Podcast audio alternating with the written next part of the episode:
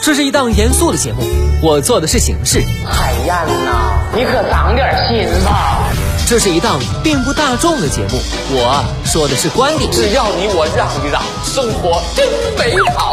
你笑的时候我在思考，我笑的时候希望你能。FM 八八九，你的财富 Radio，评论来了。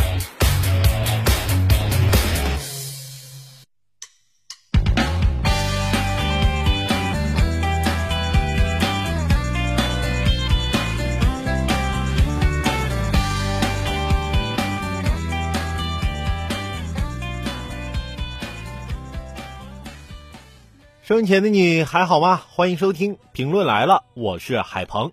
最近啊，很多小伙伴考完高考之后，已经开始算计着报考什么学校，但可能他们还不知道，其实高考一点儿也不可怕。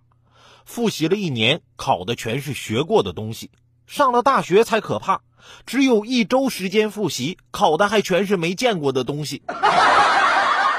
等你踏入社会了，你还会发现。这天天都是考试啊！但毕竟啊是自己的人生，有些事儿啊还是得亲力亲为。六月七号，上海一男子委托他人代做核酸检测，两名违法人员均被警方依法行政处罚。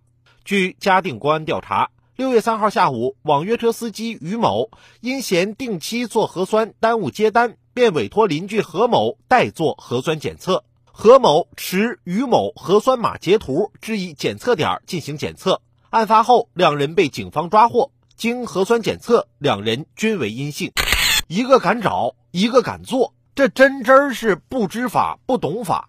定期做核酸是为了自己，也是为了乘坐自己网约车的乘客负责，这是担当与态度的体现。时间可以晚一点，钱也可以少赚一点。但健康不能忽视，责任不能逃避，疫情防控工作更不能作假。别老觉得自己能瞒天过海，总有被戳穿的一天。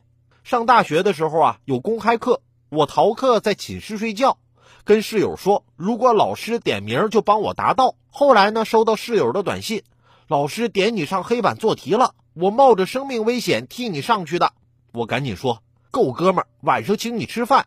室友回我：“吃饭有啥用啊？老师看你做错了，接着又点我上去做，我没敢吱声。结果老师给我记了旷课。”